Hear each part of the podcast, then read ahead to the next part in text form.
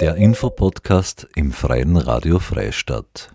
Wer an Volksmusik denkt, denkt möglicherweise an Lederhosen und Quetschen. Doch das Thema beinhaltet noch viel mehr. Hubert Tröbinger, langjähriger Musikschullehrer, Volksmusikant und Sendungsgestalter im Freien Radio Freistadt, spricht in der folgenden Sendung über sein Lebenswerk und die wohlverdiente Auszeichnung dazu. Hallo Hubert, du bist schon langjähriger Sendungsgestalter bei uns und du hast jetzt vor kurzem eine Auszeichnung bekommen, ein Verdienstzeichen bekommen ähm, über dein Lebenswerk, wenn ich das so betiteln darf. Was ist denn dein Lebenswerk und woher kommt denn das Interesse? Mhm. Zuerst da, äh, danke für die Einladung und Christi, Marie, freue mich, dass ich da bei dir in der Sendung sein darf. Mein Lebenswerk besteht in der Hauptsache aus der Musik und da zu einem ganz großen Teil aus der Volksmusik und zwar die echte alpenländische Volksmusik. Es ist ein Begriff, der sehr strapaziert ist, die Volksmusik, da fallen schon so viele Dinge ein. Also wenn mich wer fragt, was meinst du mit der Volksmusik, dann sage ich immer, das, was beim Sepp Forcher im klingenden Österreich herrscht oder beim Franz Bosch bei der Liebsten Weiß, das ist die Musik, um das da geht.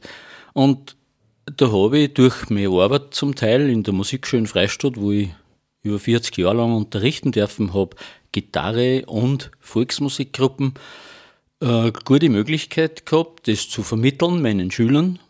Und zum anderen war ich aber selber immer aktiv vor allem mit meiner Frau und den Bekannten von uns, wo wir als Rheinbacher Dreigesang wirklich in ganz Österreich und Bayern, zum Teil Südtirol unterwegs waren mhm. und ja, diese Volksmusik immer auch selber betrieben haben und vielleicht auch ein bisschen den Stöhnwert ja, ins rechte Licht rücken können haben, wenn ich das so sagen darf. Mhm, okay, den Stellenwert ins rechte Licht rücken. Was hat es vielleicht für einen Stellenwert? Naja, die Volksmusik ist zum einen ein bisschen verkannt, dadurch, weil es die volkstümliche Musik gibt, die wir da jetzt nicht werten, sondern einfach unterscheiden. Das heißt ja, warum? Popmusik ist ja auch Volksmusik, ist ja bloß ein anderes Wort dafür. Darum, ähm, dass man diese Musik, wo man ohne Verstärker spielt, auch natürlich auf Deutsch singt und üblicherweise auch im Dialekt oder in der Mundart. Und vor allem, wie es bei uns mit dem Singen war, dass man schaut eben, dass man diese Lieder so bringt, dass trotzdem schön klingen und auch mit ganz vielen tollen Musikanten, die man vorher gar nicht kennt. Ich sage, es ist auch ein bisschen ein Nischenprodukt. Ähm, wenn man das dann durch die Veranstaltungen, die wir auch selber viel veranstaltet haben oder gemacht haben, äh, auf einmal aufzeigen kann, hey, hallo, das ist eigentlich eine tolle Musik und mhm. es gibt so viele Leute, denen das gefällt. Und an jeden muss ja eh nicht gefallen, das muss ja gar nicht sein. Mhm. Aber denen das gefällt, dass da auch ein bisschen eine Bühne geboten wird und da waren wir schon mhm. nicht unbeteiligt. Mhm. Wieso gefällt es denn dir so?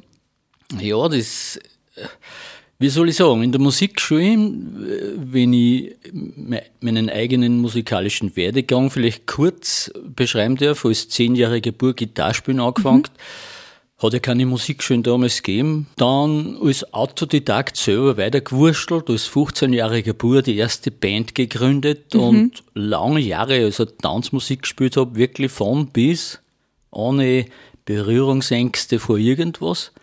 Und in der Musikschule durch eine Kollegin, die hat Zinnernunterricht und die hat wen braucht und vor allem einen Gitarrspieler braucht, der mit ihren Schülern zusammen musiziert und da bin ich ein bisschen in dieses ähm, Metier reingekommen. Dann haben wir selber von der Musikschule aus ein paar Lehrer miteinander eine Gruppen gegründet und ein Schlüsselerlebnis muss ich da sagen. Mhm. Wir waren in Südtirol eingeladen zum Spielen, in Bruneck und da waren zwei damals befreundete Musikanten, der Florin und seine Frau, die Michaela, inzwischen sind sie verheiratet, die haben mit zwei Gitarren gespielt. Ich habe so große Augen und so große Ohren gekriegt. Das hat mir dermaßen gefallen. Mhm. Relativ einfach und aber doch so schmissig. Und ja, über das bin ich da infiziert worden, kann man fast sagen. Und mhm. habe das dann weiterverfolgt, wollte das daheim dann auch mit meiner Frau ein bisschen betreiben. Dann sind wir aber draufgekommen, dass wir mit dem Singen nur viel schönere Möglichkeiten mhm. haben. Wir da natürlich auch Gitarre spielen. Aber das war irgendwie der Weg und das hat uns immer tiefer eingeführt in diesem Bereich der Volksmusik und mhm. muss sagen, ja, bin nach wie vor begeistert. Mhm. Und hast du jetzt ähm, quasi dieses Verdienstzeichen der Republik Österreich bekommen, ähm, weil du jetzt eben die so viel engagiert hast quasi in dem Bereich als Musikschullehrer und auch bei deinen Konzerten? Oder woher kommt das? Für so ein Verdienstzeichen muss ein jemand vorschlagen. Mhm. In dem Fall war das mein ehemaliger Direktor von der Musikschule Freistadt, Andreas Zerenko. Und der natürlich das auch mitverfolgt hat durch die Jahre, was da alles geschehen ist.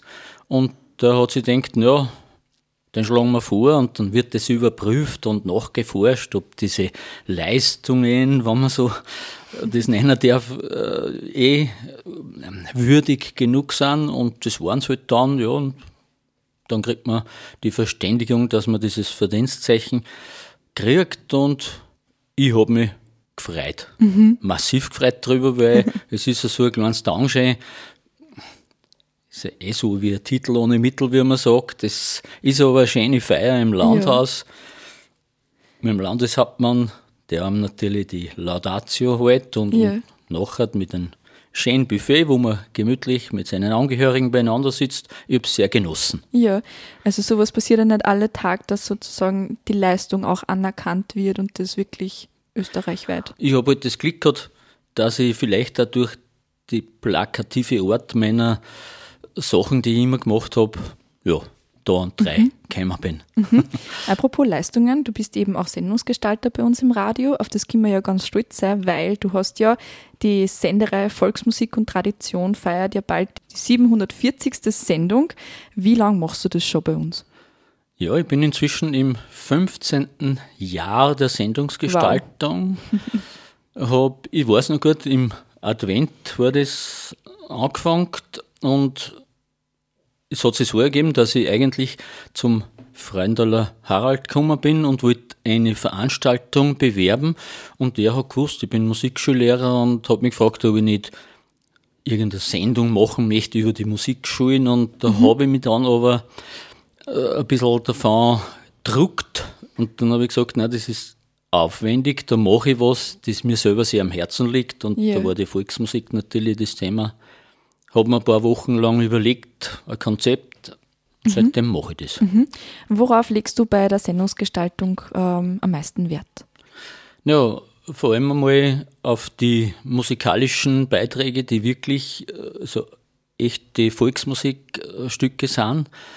Und auf meine Studiogäste, die irgendwie aus dem Bereich der Volkskultur wo kommen, wobei dieser Bereich natürlich sehr breit gefächert ist, da hat ganz viel Platz.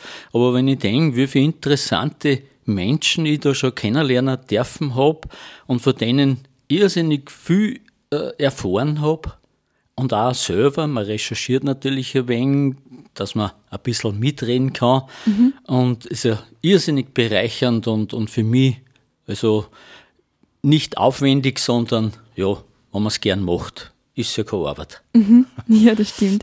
Kannst du dich nur an deine erste Sendung erinnern, die du im Radio gestaltet hast? Ja, die kann ich mir natürlich gut erinnern, weil das war stressig und ich habe mir am Anfang nicht getraut, die Studiogäste live ins Studio einzuladen, mhm. weil ich nicht gewusst habe, wie ich da reagiere.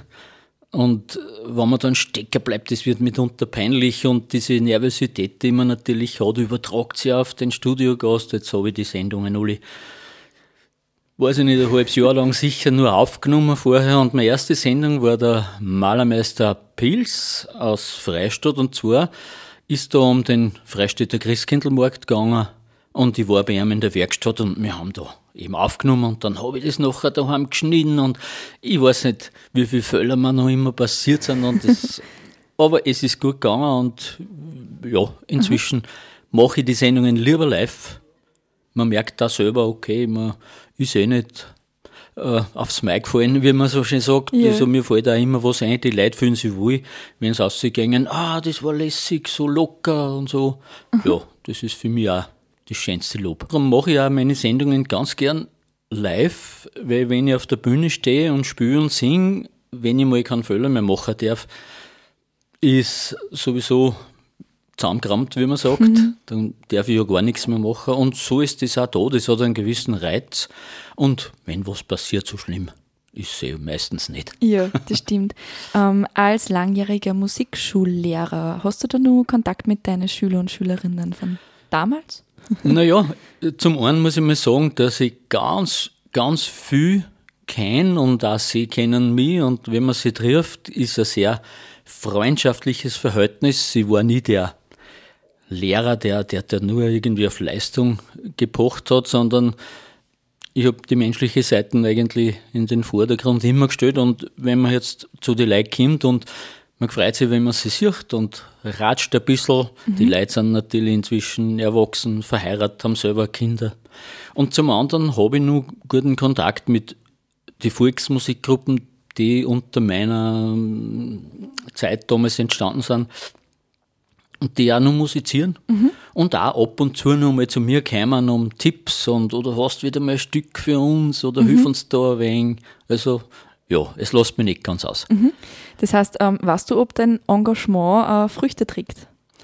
Ja, Früchte tragt das schon, weil das ist eigentlich das Schönste, wenn man weiß, dass die Leute, die, oder viel davon, die damals bei mir gelernt haben, heute noch musizieren.